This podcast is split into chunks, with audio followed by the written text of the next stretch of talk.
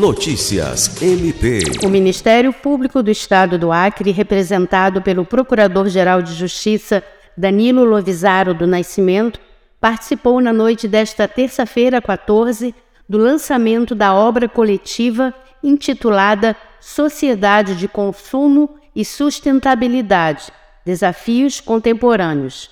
A Procuradora de Justiça Patrícia Rego e o analista processual Danilo Scramin estão entre os autores da publicação. O livro aborda temas relacionados à necessidade de um novo paradigma de desenvolvimento baseado na convergência entre economia e socioecologia.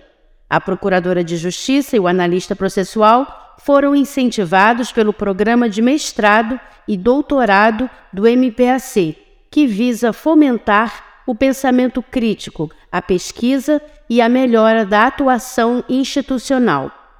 Lucimar Gomes, para a Agência de Notícias do Ministério Público do Estado do Acre.